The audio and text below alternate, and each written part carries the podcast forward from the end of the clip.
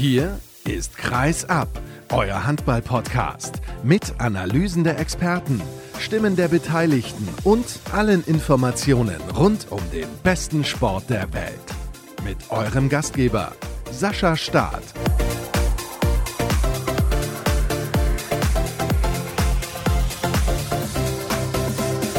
Menschenskinder, ich weiß gar nicht, wo ich anfangen soll. Vielleicht heute mal mit einem kurzen Schlenker nach Manila zum Basketball, Tamo? Ja, das können wir gerne so machen. Heute war ja irgendwie ein historischer Tag. Deutschland ist zum ersten Mal Basketball-Weltmeister geworden. Der DFB wirft Hansi Flick raus und ich saß währenddessen in der Kieler Wunderino Arena und habe mir Handball-Bundesliga angesehen. Aber so ist das manchmal. Aber wurde denn da, bevor ich natürlich erstmal alle begrüße, Nochmal kurz dazu. Wurde denn da durchgesagt, dass Deutschland Weltmeister geworden ist? Hat man das in der Halle dann auch mitbekommen? War der Jubel da groß? Gab es überhaupt eine Reaktion? Nein, das gab es gar nicht. Ich muss aber zugeben, dass auf den Journalistenplätzen das eine oder andere Smartphone den Livestream von der Basketball-WM laufen hatte. Und ich kann sagen, dass, glaube ich, mein Smartphone zwischendurch, zumindest nach der Halbzeit beim Basketballfinale, auch mit dazugehörte dass man immer mal ein halbes Auge werfen konnte, aber in der zweiten Halbzeit beim THW Kiel war auch jede Menge los, sodass es auch nicht ganz so einfach war, da kurz mal abzuschweifen. Das kann ich auch gut nachvollziehen. Und damit hallo und herzlich willkommen zu Episode 356 von Kreis ab. Zu Beginn gab es eben diesen kurzen Schlenker zum Basketball und von Tamo auch zum Fußball. Aber herzlichen Glückwunsch an die deutsche Basketballnationalmannschaft zum WM-Titel. Es war wirklich phänomenal und ich muss eines an dieser Stelle mal loswerden. Was die Kollegen von Magenta Sport da in den vergangenen Wochen abgerissen haben, das war wirklich allererste Güteklasse. Also da kann man auch mal ein Lob verteilen verteilen, wenn das gut gemacht wird. Das war super, wie die das begleitet haben. Das hat echt Spaß gemacht, die Spiele zu gucken. Und ja, das gehört dann auch mal dazu. Und von daher nochmal einen schönen Gruß rüber an die Kollegen und natürlich auch an die Mannschaft nochmal einen herzlichen Glückwunsch an Coach Gordon Herbert jedes Spiel gewonnen. Ich glaube, mehr gibt es da einfach nicht so zu sagen. Der MVP kommt auch aus Deutschland, Dennis Schröder. Haben sie sich verdient. Sie haben ein phänomenales Turnier gespielt. Und ich möchte mich auch noch bedanken bei den Hörern, denn das war wirklich unglaublich, die Reaktion auf das Interview in der vergangenen Woche mit HHV-Präsident Gunther Eckhardt und in der Woche davor mit Lea Holstein, die ja nun spielen darf. Ihr habt es alle mitbekommen. Ja, sie hat die Spielgenehmigung erhalten. Das ist natürlich eine tolle Nachricht. Und jetzt gucken wir mal, wie sich das Ganze auch in den nächsten Jahren noch entwickeln wird. Das Thema wird heiß bleiben, da bin ich mir relativ sicher. Die Reaktionen auf meinen Post bei Facebook, die waren wirklich unglaublich. Weit über 1400 Likes, über 100 Mal geteilt. Also das gab es in der Geschichte von Kreisab noch nie und die ist bald zehn Jahre alt. Von daher, ja, unglaublich. Was gibt es in der heutigen Sendung für euch? Es gibt einen sehr, sehr interessanten zweiten Teil mit Björn Parzen. Blicke ich voraus auf die Champions League bei den Männern aber auch bei den Frauen, auch wenn da der erste Spieltag schon absolviert wurde. Ich war am Wochenende in Erd in Ungarn bisschen nördlich von Budapest. Da habe ich das Spiel des FTC gegen Metz gesehen. Das war hochinteressant. Ich bin dann heute nochmal, weil wir zeichnen gerade noch am Sonntagabend auf, ganz taufrisch in Düsseldorf gewesen beim Spiel der Füchse Berlin gegen den Bergischen HC. Die haben sich da souverän durchgesetzt, auch wenn es ein Stück harte Arbeit war, aber insgesamt dann doch verdient. Und die stehen jetzt zusammen mit der MT Melsung an der Tabellenspitze. Darüber sprechen wir gleich, wenn ich mit Tamo in die Tiefe gehe, was den THW Kiel angeht. Und im Interview der Woche begrüße ich Detlef aus Ostermann und Thomas Henkel. Sie sind verantwortlich für die Geschicke bei Borussia Höchsten. Und da gab es leider ein ja, nicht so schönes Thema, was es zu besprechen galt. Ihr solltet am besten selber reinhören. Es geht um sexuellen Missbrauch und der Verein ist da sehr mutig in die Offensive gegangen. Das ist das Thema. Zum Abschluss einer Sendung, von der ich jetzt schon sagen kann, Sie wird sehr, sehr lang. Das heißt, ich hoffe, ihr habt ein wenig Geduld. Ich hoffe, es lohnt sich aber. Und wenn man für die Kieler Nachrichten unterwegs ist, Tamo, lohnt es sich eigentlich immer, weil ha, am vergangenen Donnerstag gab es das Derby in Flensburg. Jetzt, heute, ein paar Stunden ist es ja erst her, die Partie gegen die MT Melsung. Ich nehme an, du bist so halbwegs noch völlig im Tunnel. Ja, das schon. Wobei, das, was das Lohnenswerte angeht, das wird der THW wahrscheinlich anders sehen, denn das Lohnenswerte sind ja in der Handball-Bundesliga bekanntlich die Punkte. Insofern war es für mich auf jeden Fall lohnenswert, weil es einfach ja die Nordderbys auch Höhepunkte immer unserer beruflichen Saison sind, aber zumindest der THW Kiel ist jetzt in den letzten beiden Spielen punktlos geblieben, muss man ja leider feststellen. Ja, zumindest aus Kieler Sicht ist das ein Leider. Und ich fand gerade im Duell in Flensburg, ja, was wahrscheinlich die Phase direkt nach dem Seitenwechsel, wo sie es verdattelt haben. Gar nicht die Schlussphase unbedingt. Nein, nein, nein, absolut. Also das Spiel fing eigentlich sehr gut an und der THW hat auch wirklich ein gutes Spiel gemacht, führt mit drei Toren zur Pause 17 zu 14 und dann leisten sie sich ein, ich glaube es war ein 2 zu 8 bis zur 41., 42. Minute und dann ist das Spiel gekippt, dann führt Flensburg mit 22 zu 19 und trotzdem kämpft sich der THW auch da nochmal wieder raus und geht mit drei Toren in Führung, fünf Minuten vor dem Ende und gibt das Spiel am Ende doch aus der Hand. Also das war wirklich eine, eine wilde Achterbahnfahrt, muss man sagen. Und ja, es ist immer schwer, finde ich, danach sofort in die Ursachenforschung einzusteigen, ob das eine Form von Erschöpfung ist. Der THW muss ja auch immer noch Ausfälle verkraften, ob es Unkonzentriertheiten sind, aber es ist eben immer auch ein Gegner, der es sehr gut macht. Das gilt sowohl am Donnerstag als auch heute dass da immer noch mal jemand mitspielt, der justiert und sich einstellt auf die andere Mannschaft. Das hat Melsung heute, finde ich, bravourös gemacht. Kommen wir gleich drauf. Ich möchte aber beim Spiel in Flensburg bleiben. Hat die Einwechslung von Benjamin Buric gegen Ende des ersten Durchgangs die Partie gedreht? Ja, es ist ein bisschen zu einfach, das so zu sehen, weil sie die Partie dreht, aber weil die Partie sich ja auch nochmal zurückdreht. Also natürlich hat Benjamin Buric ein fantastisches Spiel gemacht und hat dem THW auch insbesondere in den 12, 13 Minuten nach der Pause den Zahn gezogen. Nichtsdestotrotz muss man ja behaupten, dass der THW am Ende den Sieg in eigenen Händen hatte. Elias Elefsen Ashipagötu hat den vielleicht entscheidenden Wurf, scheitert an Buric und dann kann Flensburg zwei Sekunden vor dem Abpfiff den Siegtreffer erzielen. Also es kann auch anders ausgehen ist das alles so ein bisschen auf Messers Schneide, aber auf jeden Fall hat Benjamin Buric eine extrem wichtige Rolle gespielt an dem Tag, das muss man sagen. Du hast es ja gerade schon angedeutet, es war ein ständiges Hin und Her, ein Auf und Ab. Mal war Kiel vorne, dann Flensburg, dann wieder Kiel und am Ende hat Flensburg gewonnen mit diesem Treffer von Emil Jakobsen in der letzten Sekunde. Mein Gefühl war aber während der ganzen Partie, das hört sich jetzt vielleicht ein bisschen kurios an, es war für Kiel selten so leicht in Flensburg zu gewinnen. Boah, selten so leicht. Hm, ja, das könnte man so sehen, wobei es ja auch noch nicht, noch nicht ewig her ist, dass der THW in Flensburg gewonnen hat. Es war auf jeden Fall möglich und ich muss auch zugeben, und das sage ich ausdrücklich ohne Kieler Brille, ich glaube, da würden mir vielleicht auch Flensburger Kollegen recht geben. Ich war in der ersten Halbzeit sehr enttäuscht von der SC Flensburg-Handewitt. Ich war sogar regelrecht schockiert, weil mir schon doch durchaus klar war, dass Flensburg die ungleich größere Aufgabe hat, seine Neuzugänge für die neue Saison einzubauen und das Spiel im Positionsangriff zu justieren, auf neue Beine zu stellen, insbesondere mit Simon Püttlik und Kai Smith auf den Halbpositionen. Das ist mir alles wohl bewusst gewesen. Ansonsten muss ich aber dann darüber hinaus schon sagen, dass in der ersten Halbzeit mir dieses Repertoire und dieser Bauchladen, mit dem Flensburg zu Werke gegangen ist, dass ich das sehr enttäuschend fand. Also das waren sehr einfache Mittel, das war vom THW sehr gut auszugucken, auszurechnen und darum fand ich auch, dass auch aufgrund vieler individueller technischer Fehler auf Flensburger Seite, dass diese drei Tore Halbzeitführung völlig in Ordnung ging. Die hätte sogar noch höher ausfallen können. Und darum war ich wiederum dann auf eine andere Weise erschrocken nach der Pause, als es dann eben in die andere Richtung kippte. Ich fand ja, dass das Zusammenspiel von Gottfriedsson mit seinen beiden neuen halben Kollegen da im Rückraum noch nicht so funktioniert hat. Ich nehme an, wenn ich das jetzt richtig interpretiere, was du gerade gesagt hast, dass du mir da zustimmst. Ich bin übrigens nicht komplett davon überzeugt, dass dieses Trio zusammen so funktionieren kann. Wie siehst du das? Ich glaube auch auf jeden Fall, nach dem, was ich bisher gesehen habe, dass man sich durchaus ansehen sollte, ob mit Mats Mensalasen das besser funktionieren könnte. Man weiß ja auch, dass Simon Püttlik auf beiden Positionen gut spielen kann. Den könnte man auch in der Mitte einsetzen. Bin ich mir sehr sicher, dass da vielleicht noch so ein paar Rochaden und Anpassungen vorgenommen werden, was aber jetzt überhaupt nicht heißen soll, dass Jim Gottfriedson nicht ein fantastischer Spieler ist.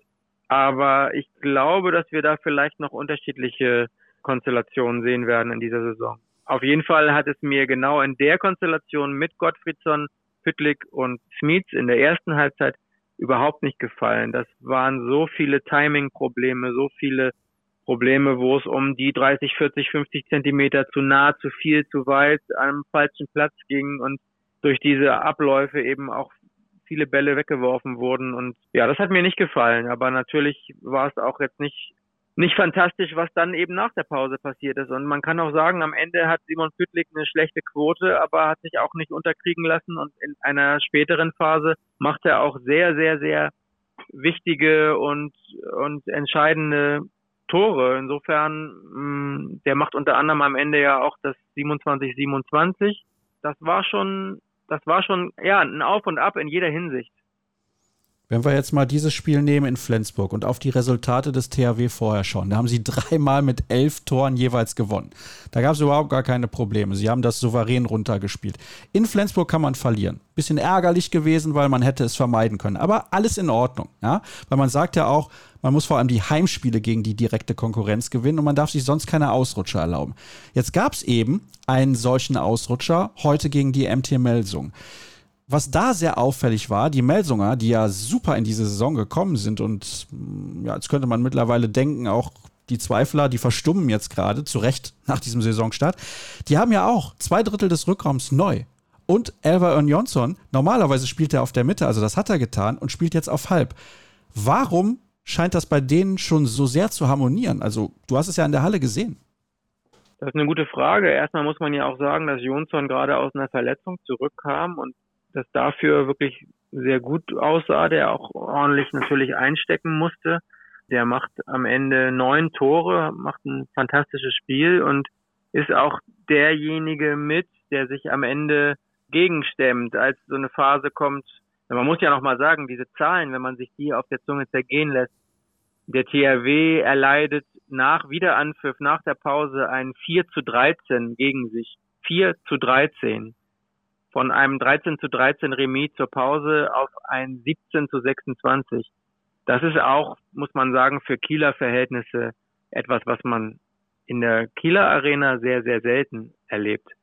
Aber man muss dann eben auch festhalten, dass ein Jonsson auch dann danach, als Kiel doch so mühsam wieder sich heranarbeitet, dass der eben auch einer derjenigen war, der dafür zuständig war mit Arnason zusammen, der auch ein gutes Spiel gemacht hat, und mit Martinovic, die sich eben gegengestemmt haben, gegen dieses, gegen dieses Klischee, ja, man kann in Kiel hochführen, aber man darf sich nie sicher sein und der THW ist immer dafür gut, sich zurückzukämpfen. Heute waren diese minus neun Tore eben einfach viel zu viel für den THW Kiel. Und im Übrigen hat Rune Darmke nach dem Spiel gesagt, dass dieses Spiel irgendwie gut passt zu den ersten 15 Minuten der zweiten Halbzeit in Flensburg.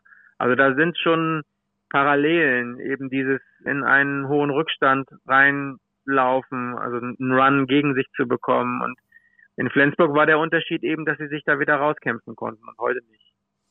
Melsung hat es aber also da bleibe ich bei wirklich sehr, sehr gut gespielt. Und diese Achse auch Balenciaga, Christopans, die funktioniert auch schon sehr, sehr gut. Also Balenciaga pff, bin ich sehr beeindruckt, weil vorher kannte man ihn nicht so wirklich. Alle haben gesagt, ja, das ist so ein Typ wie, keine Ahnung, früher Lubomir Franjes oder Luke Steins halt in den letzten Jahren bei PSG. Aber pff, das ist wirklich beeindruckend. Es tut mir leid, ich bin eben auf deine Frage gar nicht gut genug eingegangen. Du hattest ja explizit nach Melsungen gefragt und das stimmt schon. Also ich finde auch, dass so der der gemeine Handballexperte trägt, glaube ich, auch immer noch so ein bisschen Christopans Vorurteile so im Rucksack mit sich herum, weil man den eben immer riesengroß findet und unbeweglich und hölzern und so weiter. Aber ich habe das Gefühl, dass Parondo, der Trainer in, in Melsungen, dass der eben einen guten Weg sehr schnell schon gefunden hat, den mit seinen Qualitäten genau so einzusetzen, wie man es machen muss. Und was für Qualitäten Dainis Christopans hat, das wissen wir eben ja auch nicht erst, seitdem er in Paris das gezeigt hat und muss auch sagen, dass ich von dem Spielmacher heute auch sehr überzeugt war. Natürlich 1,68 Meter. Ja, das sieht nicht nur auf dem Papier nach sehr wenig aus, sondern auch auf dem Feld und es hat auch so ein bisschen was von so einem Kuriosum, wenn der eben neben einem Christopans steht. 1,68 Meter und 2,15 Meter, das sind schon sehr weit auseinanderliegende Extrempole im Welthandball, aber das hat gut funktioniert und nicht umsonst hat der THW Kiel schon Mitte der zweiten Halbzeit angefangen, zwei Spieler auf Manndeckung gegen genau diese beiden Spieler zu setzen, nämlich Rune Darmke und Magnus Landin. Und das hat auch funktioniert. Also in der Phase haben sie es geschafft, das Melsunger Angriffsspiel ein bisschen ins Stocken zu bringen und sind dann ja auch nochmal einmal auf 28 zu 30 in der 56. Minute herangekommen. Da keimte nochmal so ein bisschen Hoffnung. Insgesamt hat es dann aber am Ende doch nicht gereicht. Stefan Kretschmer wurde ja ein bisschen dafür belächelt, dass er gesagt hat, man muss die MT Melsung auf dem Schirm haben, wenn es darum geht, wer deutscher Meister werden kann. Hast du auch ein bisschen gelacht damals? Nee, habe ich nicht. Ich muss auch ehrlich sagen, dass ich bei diesen Melsungen, Einschätzungen einfach gar nicht mehr hinhöre. Wir machen ja auch seit Jahren immer mit prominenten Gästen vor der Saison so einen, wir nennen das Liga-Check. Also der Kieler Nachrichten Liga-Check mit Heiner Brandt, mit Martin Schwalb, mit Stefan Kretschmer. Ich weiß gar nicht, wer den schon alles gemacht hat. Und es war seit Jahren immer so, Melsung hat nochmal aufgestockt, hat nochmal investiert. Melsung muss man auf der Rechnung haben. Die Trainer sagen oft vor der Saison, ja, da sind die Top 2, Top 3 und dann darf man aber auch Melsung nicht vergessen. Und wir wissen ja, was die MT Melsung in den letzten Jahren geschafft hat. Wir wissen auch, wie sehr da immer so ein bisschen MT Hollywood war und was da für Spieler hingegangen sind, die da eben nicht ihre Kräfte entfalten konnten, wie man es erwartet hätte. Und darum gebe ich ganz ehrlich zu, dass ich bei diesen Melsungen-Prognosen manchmal gar nicht mehr hinhöre. Und man muss auch sagen, die hatten vor dem heutigen Spiel gegen den THW Kiel drei Heimspiele. Und es war auch noch nicht so richtig klar, wie sie einzuschätzen sind, wo sie wirklich stehen nach diesen drei Siegen. Aber man muss auf jeden Fall sagen, dass diese Mannschaft sehr viel Potenzial hat.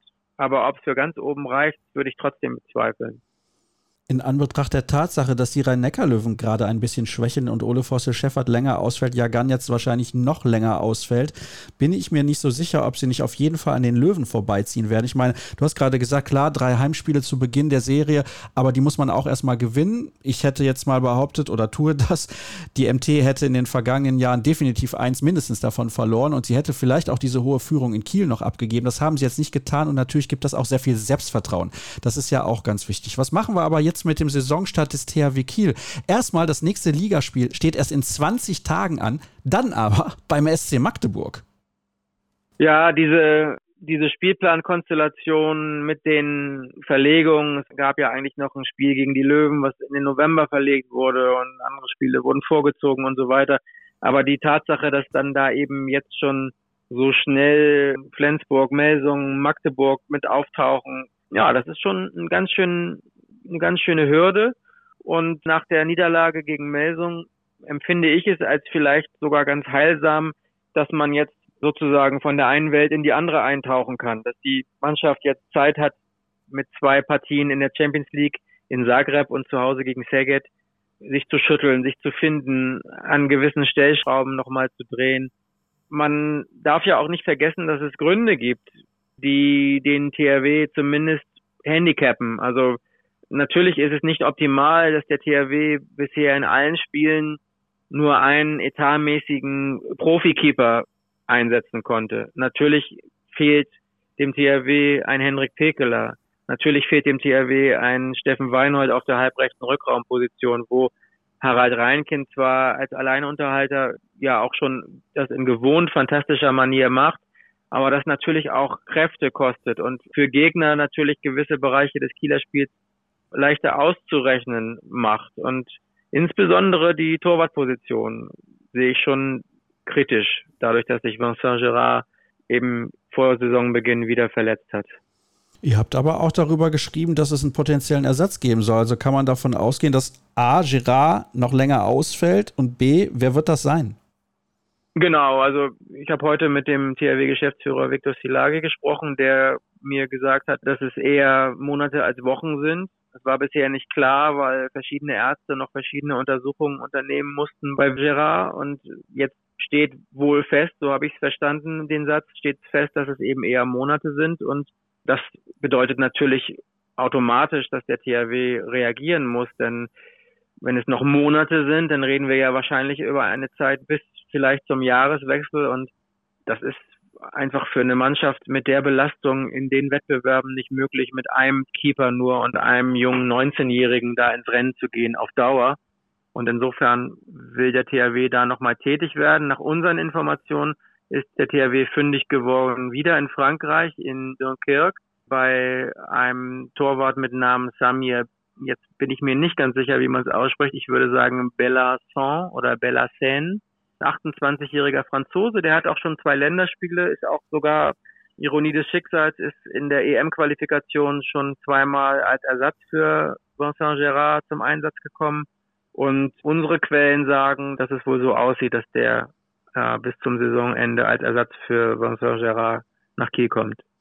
Dann bin ich sehr gespannt, wie er sich machen wird. Ja, das ist natürlich dann so ein Thema. Auch Gerard hätte sich erst in der Liga zurechtfinden müssen, aber die Frage ist, ob sein Ersatz dann auch gut genug ist, sich schnell eben in dieser Liga zurechtzufinden. Das ist ja immer der ganz, ganz entscheidende Punkt. Übrigens, ich freue mich sehr, am kommenden Freitag in Kassel zu sein und das Spiel der MT gegen den TVB Stuttgart, dann mit der Rückkehr von Silvio Heinevetter, Marino Maric und Kai Häfner für dein kommentieren zu dürfen. Das wird, glaube ich, äußerst spannend. Stuttgart mit dem ersten Sieg heute gegen den THSV Eisenach, der weiter gut spielt in der Bundesliga, finde ich doch sehr beeindruckend. Hast du noch abschließend was zu sagen, bevor wir dann gleich in die Königsklasse schauen? Ergänzend würde ich vielleicht zu dem Punkt eben gerade noch sagen, dass ich unbedingt betonen möchte, dass Thomas Schmirk war bisher eine sehr, sehr gute Saison spielt. Er hatte zum Beispiel mit 19 Paraden gegen Wetzlar eine Quote von über 60 Prozent. Und natürlich hast du recht, dass sich jeder Keeper in der Bundesliga erstmal zurechtfinden muss, wobei ich Vincent Gérard schon unbedingt zutraue, dass er das sehr schnell geschafft hätte.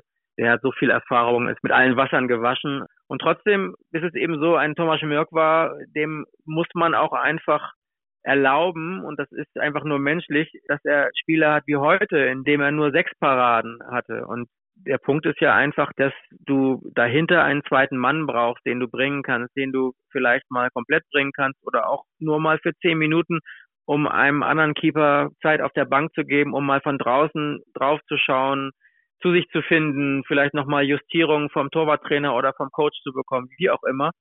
Da gibt es ja so viele, ja, so viele Dynamiken und so viele Arten von Momenten, die ein Torwart durchlebt in so einem Spiel. Und in so einem Spiel wie heute oder auch in dem einen oder anderen Spiel war eben dieser zweite Torwart nicht da. Darum ist es unbedingt wichtig, da einen zweiten Mann zu haben auf der Bank. Absolut und deswegen wird es auch Zeit für die Kieler. Insbesondere dieses Spiel beim SC Magdeburg Ende des Monats, das wird, glaube ich, eine absolute Schlüsselpartie und ich möchte da nicht um Gottes Willen von der Vorentscheidung im Kampf um die Meisterschaft sprechen, aber dann hätte der THW Kiel 6 zu 6 Punkte auf dem Konto und das ist natürlich dann nicht das, was man sich von einem Saisonstart versprochen hat. Das gilt übrigens auch für ein paar andere Mannschaften. Der SV mit 0 zu 6 derzeit haben sich zuletzt überhaupt nicht gut präsentiert, allerdings auch drei Auswärtsspiele Spiele bislang, sollte man nicht vergessen. Minus 23 Treffer, schlechte Tordifferenz. Der BHC mit minus 7, aber 0 zu 8 Punkten, dreimal mit einem Treffer verloren und jetzt heute gegen die Füchse Berlin trotz einer ordentlichen Vorstellung keine Punkte. Und die HSG Wetzlar, muss man leider so sagen, hat sich bislang desolat präsentiert, unter anderem beim THW Kiel da mit vier Toren nach 30 Minuten. Das war wirklich ja, überhaupt nicht gut. Tamo, herzlichen Dank für deine Meinung. Immer sehr gerne hier bei Kreisab genommen. Und jetzt gibt es die erste Pause. Gleich geht es dann rüber in die Champions League.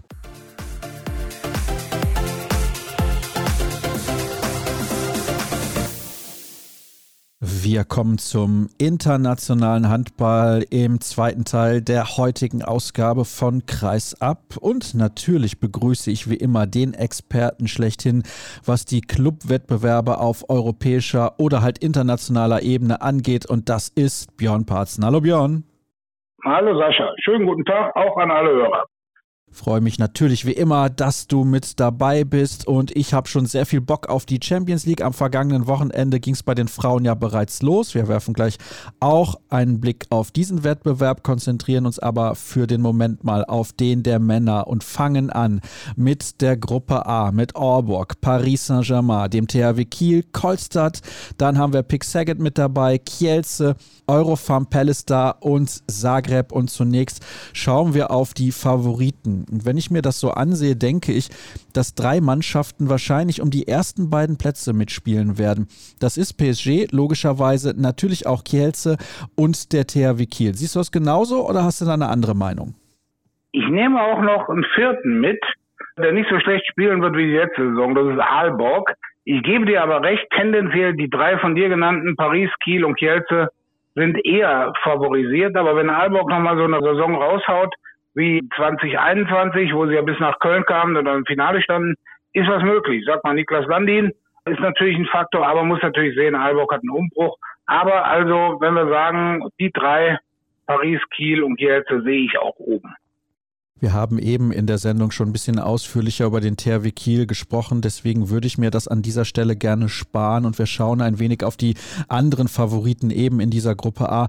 Paris Saint-Germain, die haben mit Deines Christopans einen sehr, sehr wichtigen Spieler verloren, weil er auch in der vergangenen Saison zusammen vor allem mit Luc Steins enorm gut funktioniert hat.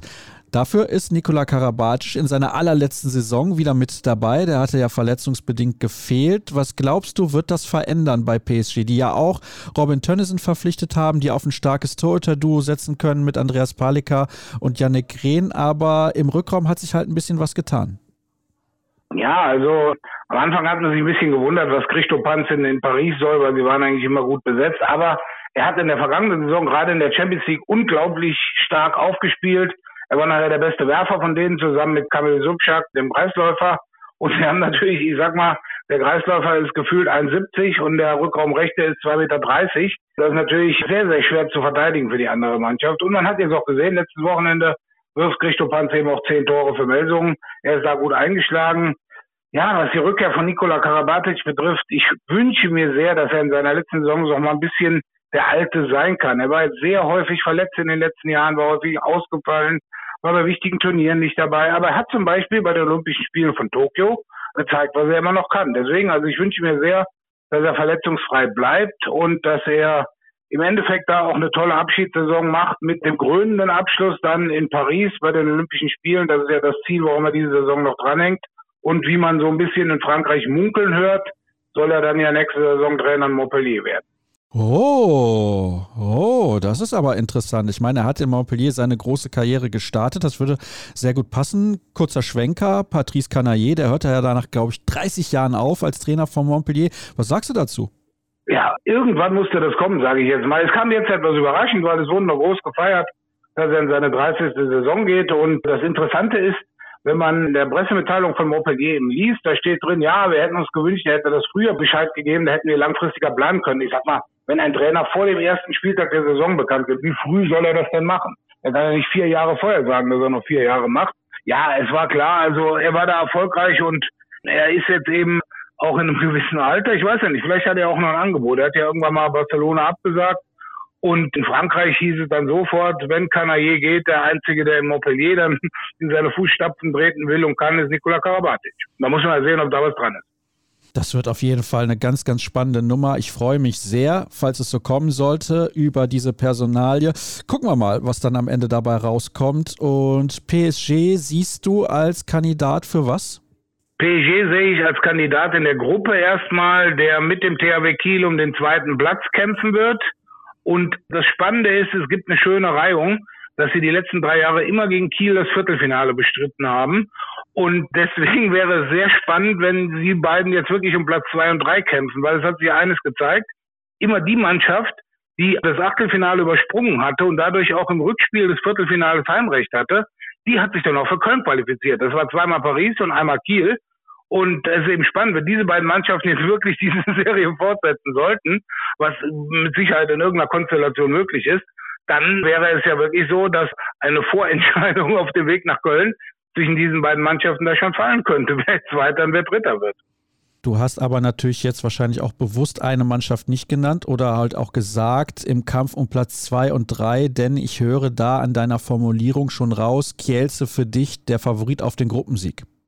Ja, also ich glaube mal, man hat jetzt immer noch nichts Konkretes, wie der Verein, mit welchem Namen man nun in die Saison geht. Man ist jetzt mit KS Kielce gestartet. Es wird ein Sponsorenname dazukommen. Es gibt wohl Überlegungen, dass der Investor, der ja schon mit der Firma Balinek da drin war, aber er will eben auch den hundertprozentigen Anteil am Verein erwärmen, um dort eben dann auch die Rechte oder dann eben auch die Macht zu übernehmen.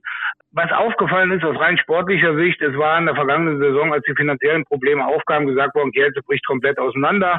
Die drei Duschebayevs, Andy Wolf und noch zwei andere gehen zu Pick Saget und im Endeffekt, es bleiben kaum noch Spieler übrig sieht man nun die Abgänge an. Der Spanier mit Sanchez Magalon, der ist weg, an Domaballa ist weg, aber vom Kern der Truppe, die wirklich auch der Kern derer war, die bis ins Finale der Champions League zum zweiten Mal in Folge eingezogen sind, da ist jetzt eben niemand weggegangen und deswegen denke ich, Kielce hat von der Mannschaft wirklich den stärksten Kader fast in dieser Gruppe, wenn man vielleicht von Halborg absieht, aber die müssen sie erst einspielen.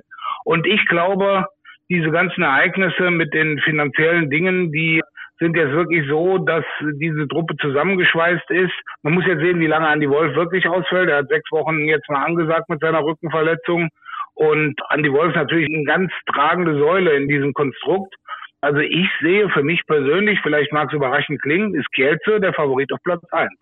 Das sehe ich auch so. Du hast ja gerade jetzt schon angedeutet, Andreas Wolf wird mit einer Rückenverletzung mehrere Wochen pausieren müssen. Da ist natürlich die Frage, wann kommt er wieder zurück und in welcher Verfassung kommt er wieder zurück? Denn es ist ja nun mal einer seiner Kollegen im Tor nach Deutschland gegangen zum THSV Eisenach, Mateusz Konietzki. Und deswegen bin ich mir nicht ganz so sicher, ob das dann an Qualität reicht, wenn er eben jetzt diese paar Wochen Pause machen muss. Das sehen wir ja dann relativ schnell. Vielleicht zaubern sie ja auch noch jemanden aus dem Hut oder Slavomir Schmal wird dann nochmal kurzfristig nachgemeldet. Das traue ich den Polen auf jeden Fall nochmal zu. Aber für mich auch der Favorit auf Platz 1. Solange du Alex Duschebaev in deiner Mannschaft hast und Thailand als Trainer, bist du immer sehr, sehr gut aufgestellt. Was sagst du denn zu den Kandidaten dahinter? Denn ich finde, die bewegen sich einigermaßen auf Augenhöhe, zumindest mal Kolstadt und Pick Saget. Die schätze ich ungefähr gleich stark ein. Du hast eben gesagt, Aalborg traust du auch wieder zu, eine gute Saison zu spielen. Ich bin mir da nicht ganz so sicher. Das sind für mich die drei Mannschaften dahinter. Also ganz klar, also man kann das einmal, wenn man das Pferd von hinten aufzeugt, weil der kleine Sprachwitz kommt ja jetzt. Kielce hat ja auch einen Wallach noch im Tor. Also wenn wir über dieses Pferd in Gruppe A sprechen, Eurofarm Pellister aus Vitola und PPD HC Zagreb sind für mich ganz klar die beiden Mannschaften, die die Playoffs nicht erreichen werden, auf den Plätzen sieben und acht landen werden. Also denen fehlt wirklich das internationale Format. Pellister wird noch zu Hause ein paar ein paar Punkte holen vor ihrem verrückten Publikum in Bitola. Aber Zagreb ist auch der Kader mittlerweile. Wenn man nur noch sieht, dass Čupic und Dibirov da sind, die wirklich an bekannten Namen noch da sind. Und dahinter, also nehmen wir die ersten drei nochmal, wo wir gesagt haben, das sind Kielce, Kiel und PSG, sehe ich auf jeden Fall Kolstadt, Aalborg und Szeged. Szeged ist so ein Übergangsjahr. Sie haben jetzt einen ungarischen Zwischentrainer nach Juan Carlos Pastor und im nächsten Jahr kommen dann ja Appelgren und Kellmann als neue Trainer. Da muss man mal sehen, wie die Saison wird, aber ich traue auch Kurzzeit einiges zu. Also Sander Sargosen ist dazugekommen, ein paar andere, Röth ist dazugekommen. Also ich, wenn ich noch mal ein bisschen die Reihenfolge machen darf, für mich wird spannend das Duell Kolstadt gegen Aalborg. Das sind diese beiden skandinavischen Projektclubs, nenne ich das mal, die durch Investitionen von außen eben die Möglichkeit hatten, Spieler wie Mikkel Hansen, Niklas Sandin oder Sander Sargosen zu verpflichten. Wer von den beiden im Endeffekt international weiter vorne ist. Dass aber alle beide in die Playoffs kommen, dafür steht für mich kein Zweifel und Sergert eben genauso. Also ich sehe Aalborg ein kleines bisschen vor Kolstadt. Da sind wir unterschiedlicher Meinung, das ist ja auch mal gut. Wobei Kolstadt natürlich dadurch, dass es mittlerweile fast die gesamte norwegische Nationalmannschaft ist, natürlich aus diesem Bereich schon eingespielt ist. Und sie hatten Christian Berger als Trainer. Aber bei Aalborg ist Mikkel Hansen wieder zurück, Niklas Landin im Tor. Und ich bin gespannt. Also für mich ist Aalborg eher Vierter, Kolstadt Fünfter, Saget Sechster. Ich würde da nicht unbedingt sagen, dass ich das gar nicht ähnlich sehe, aber Kolstadt hat natürlich einen Vorteil, sie haben von allen diesen Mannschaften die einfachste Liga. Und sie können sich mehr oder weniger komplett auf die Champions League fokussieren. Ja, bei Pick Saget ist das durchaus auch möglich, mal abgesehen von den Duellen mit Westbrem und bei Aalborg ist das natürlich komplett anders. Also da ist die Situation so, dass sie in der Liga, obwohl sie das Playoff-System haben, immer komplett Vollgas geben müssen. Und ja, da bin ich mir nicht sicher, ob dann am Ende die Kräfte auch reichen werden, um in der Champions League immer hundertprozentig Vollgas geben zu können und die Leistung abzurufen, die nötig ist, um am Ende dann auch Vierter zu werden. Dass sie das Potenzial haben und dass sie die Qualität in der Mannschaft haben, auf jeden Fall. Wir müssen aber auch sehen, findet Niklas Landin seine Form? Es wird viel mehr Tore durch Durchbrüche geben, als das in Kiel der Fall gewesen ist, beziehungsweise besser gesagt Würfe. Und ja, bin ich mir nicht ganz so sicher. Die Defensive von Kiel, die war immer eine Bank und bei Aalborg ist das ein bisschen anders. Und sie müssen natürlich dann auch schauen, dass sie in der Liga, wie gesagt, entsprechend Gas geben, um eine gute Position zu haben, dann für die Playoffs. Und bei Mikkel Hansen muss man auch mal sehen, wie er dann reinkommt in die neue Spielzeit, ob das dann alles auf dem Niveau ist, wie das zuletzt bei der Weltmeisterschaft der Fall gewesen ist. Seitdem haben wir ihn ja eigentlich nicht spielen sehen. Wobei eine Sache nehme ich zu Aalborg noch an, was ich nie verstanden habe, wie man seine beiden Zuckerschweden einfach so gehen lassen kann, die in der letzten Saison irgendwie nach dem Feststand, dass sie gehen, auch kaum mehr richtig zum Zug kamen. Wenn ich an die vorletzte Saison denke und nehme Sandel und Klar, der eine nach Magdeburg, der andere nach Westbremen, waren das überragende Spieler, aber irgendwie mit dem Zukauf von anderen Mannschaftsteilen sind die bis in der Versenkung verschwunden. Und das ist für mich eigentlich eine Sache, diese beiden Spieler dann noch zu ersetzen, ist für mich eigentlich ein Punkt, wo ich denke, okay, da muss man wirklich mal sehen, wenn die in der Form von vor zwei Jahren noch in der Aalborg spielen würden, dann wären sie für mich auch wieder ein Kandidat für Köln. So nicht unbedingt. Naja, wenn du siehst, wie Felix Klar jetzt in der Bundesliga eingeschlagen hat beim SC Magdeburg, als hätte er schon ewig für diesen Verein gespielt. Also das ist wirklich sensationell, ein genialer Spieler, wie ich finde. Lukas Sandell bin ich noch nicht so komplett zu 100 Prozent von überzeugt, aber sicherlich auch ein internationaler Klasse-Spieler. Ich weiß ja nicht. Glaubst du, es war ein Fehler von Aalborg, so viele Stars dazu zu kaufen, irgendwie alles, was Rang und Namen hat, nach Dänemark zu holen? Das Spannende ist ja, ich war in Köln am Rande des Final Fours, gab es eine Präsentation im Rahmen der Business Handball Days und da hat Aalborg sein Fan Experience Konzept vorgestellt. Also sie haben ihre Halle vergrößert von 5000 auf 5500 Plätze und diese 500 Plätze sind größtenteils alles VIP-Plätze, weil sie so eine riesen Nachfrage nach VIP-Karten haben, als Mikkel Hansen kam und jetzt als Niklas Landin kam. Das ist ein ähnlicher Hype wie seinerzeit bei AG Kopenhagen. Das Konstrukt in Aalborg liegt auf ein paar mehr Schultern als damals in Kopenhagen. Ich glaube, sie haben aus sportlichen Gründen zu 55 Prozent, aber zumindest aus 45 Prozent aus Marketinggründen diese Stars alle geholt, um eben dann im Endeffekt diese VIP-Einnahmen und auch Sponsoreneinnahmen, die explizit an diesen Spielern festgemacht werden, dann auch generieren können. Ja, also ich bin zumindest mal so halbwegs skeptisch. Bin auch nicht komplett davon überzeugt, dass der Weg, den sie aktuell gehen, der richtige ist. Junge, talentierte, aufstrebende Spieler verloren, Allstars dazugeholt. Die Qualität dieser Allstars, die steht außer Frage, aber dann ist immer die Perspektive das Problem. Also, wir haben nach deiner Einschätzung Kielce auf dem ersten Platz. Dahinter streiten sich Paris und Kiel um den zweiten, dann Aalborg, Kolstad und Saget und auf den letzten beiden Plätzen Eurofarm Pallister und Zagreb. An der Stelle weise ich gerne nochmal hin auf die Hölle von Bitola. Da könnt ihr gerne mal reinhören in die Podcast-Story. Ist jetzt gut zwei Jahre alt, aber ich denke, das macht keinen Unterschied, weil es einfach eine tolle Geschichte ist, die da von den Protagonisten aus den 90er Jahren erzählt wurde. Dann springen wir in die Gruppe B und schauen uns an, wer dort mit dabei ist. Wisła Potsk, dann haben wir Telekom Westbrem, den FC Barcelona, Celje, Montpellier, GOG, Porto und aus Deutschland den SC Magdeburg. Ich finde die Gruppe einen Tacken schlechter als die andere. Sie ist nicht ganz so ausgeglichen, finde ich irgendwie. Oder sagen wir mal, hm, weiß gar nicht, wie ich es so richtig ausdrücken soll. Die andere Gruppe catcht mich irgendwie ein bisschen mehr. Wie ist es bei dir? Äh, ich sag's mal so, um mit Berti Vogt zu sprechen, in der Gruppe ist die Spitze ein bisschen breiter. Dafür fällt hinten etwas dann mehr ab. Also ich sag mal, es ist nicht so offensichtlich, meiner Meinung nach, wer die beiden Mannschaften sind, die die Plätze 7, 8 belegen. Aber hinter, ich sag mal, den, den Top 3, in dem Falle Magdeburg, Barcelona und Westbrem, fällt das Niveau der Gruppe etwas ab. Wobei natürlich man auch sagen muss, in der anderen Gruppe, dadurch, dass eben zwei meiner Meinung nach schon für unten feststehen, man wird doch viel mehr Spannung haben, wer sich denn nun für die, für die Plätze vier bis sechs qualifiziert und damit auch in die Playoffs einzieht, wobei das hier schon vom Kader her einen deutlichen Abfall nach unten ist. Aber ich gebe dir recht, die andere Gruppe ist noch ein Ticken stärker.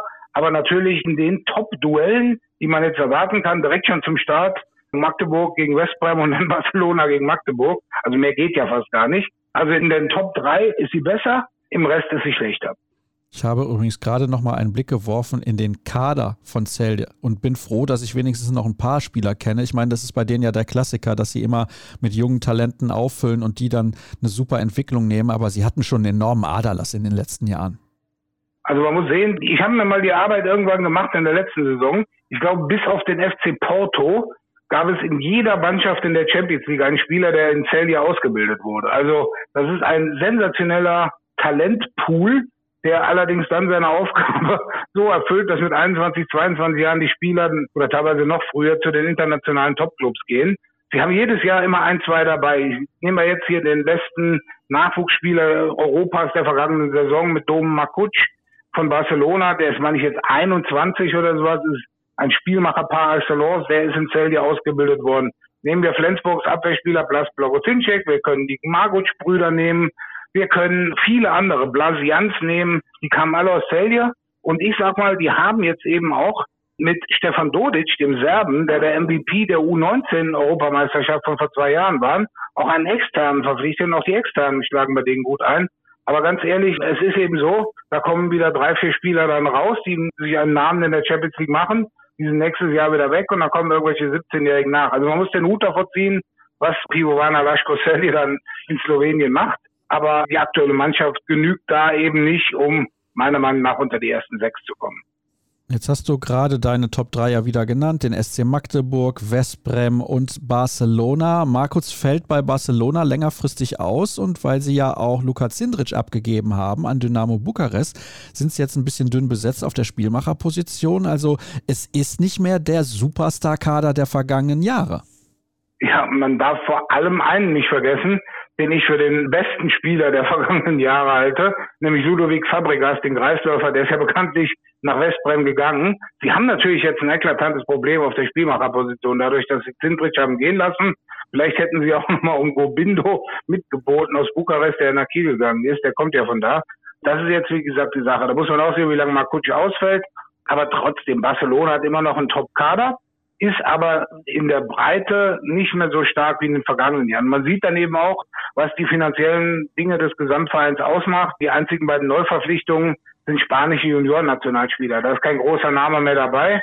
Man war dann im Endeffekt froh, dass man mit Fabregas und Zindrich zwei Leute, die im oberen Drittel der Payroll angesiedelt wirklich nicht los wurde, um dann eben auch die Vorgaben des Gesamtvereins zu erfüllen. Ich weiß nicht, wie viel Prozent da jeder Abteilung einsparen muss. Aber das ist natürlich bitter für Barcelona.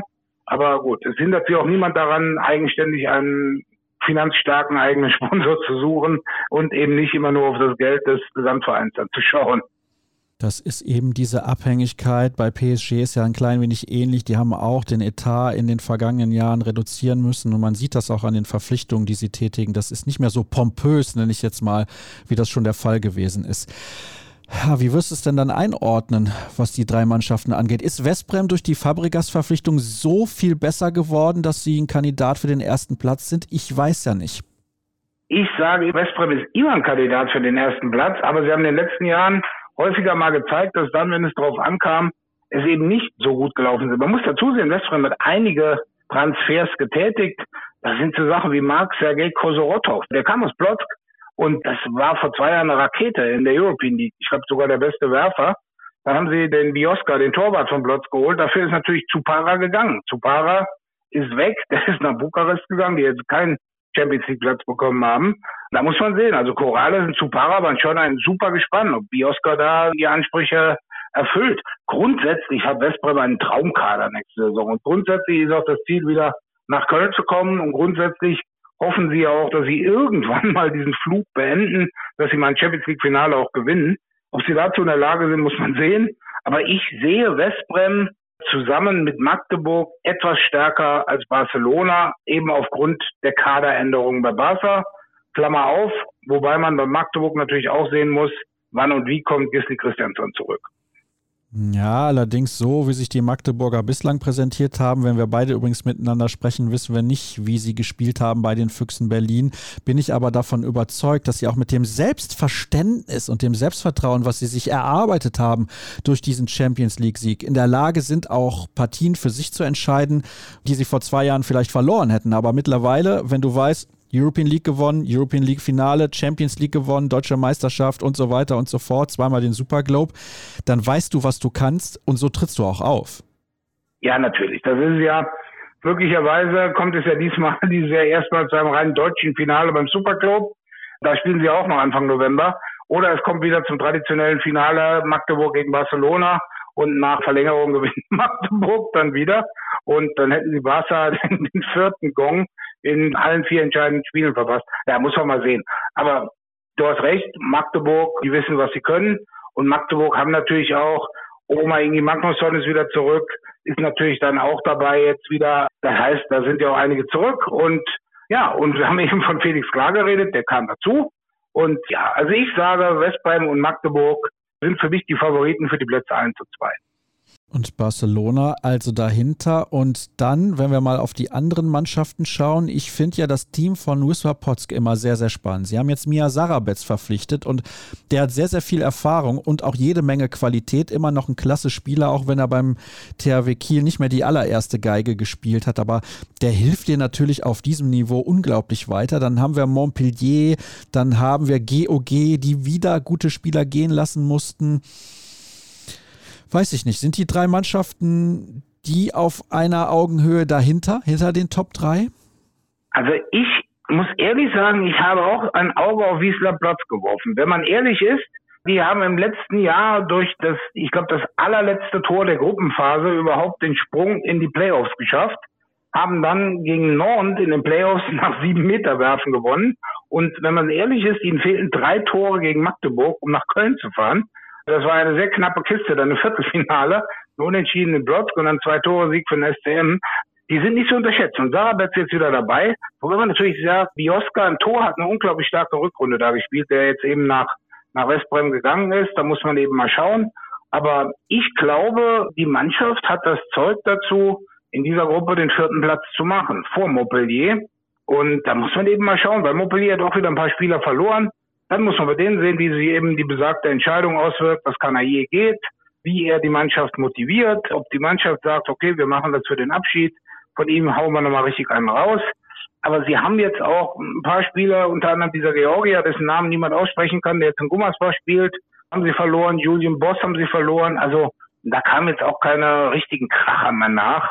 Also ich sehe Blotz stärker als Montpellier und beide stärker als GOG bin ich mir nicht sicher, ob ich da mitgehen soll. GOG ist immer wieder in der Lage, Talente nachzuschieben, die eine unfassbare Qualität haben. Ja, sie haben jetzt Püttlik verloren und Jürgensen und natürlich auch den Coach Nikolai Krikau, die jetzt alle in Flensburg unterwegs sind. Aber ich weiß ja nicht, weil bei Montpellier, da sehe ich auch das Problem in der starken französischen Liga, unter anderem mit einer Mannschaft wie Nantes, die ja immer darauf drängt, auch Zweiter zu werden, damit sie eben diesen Champions League Platz bzw. das Upgrade bekommen für die Champions League äußerst schwierig. Da muss man viel Energie investieren und da bin ich mir nicht sicher.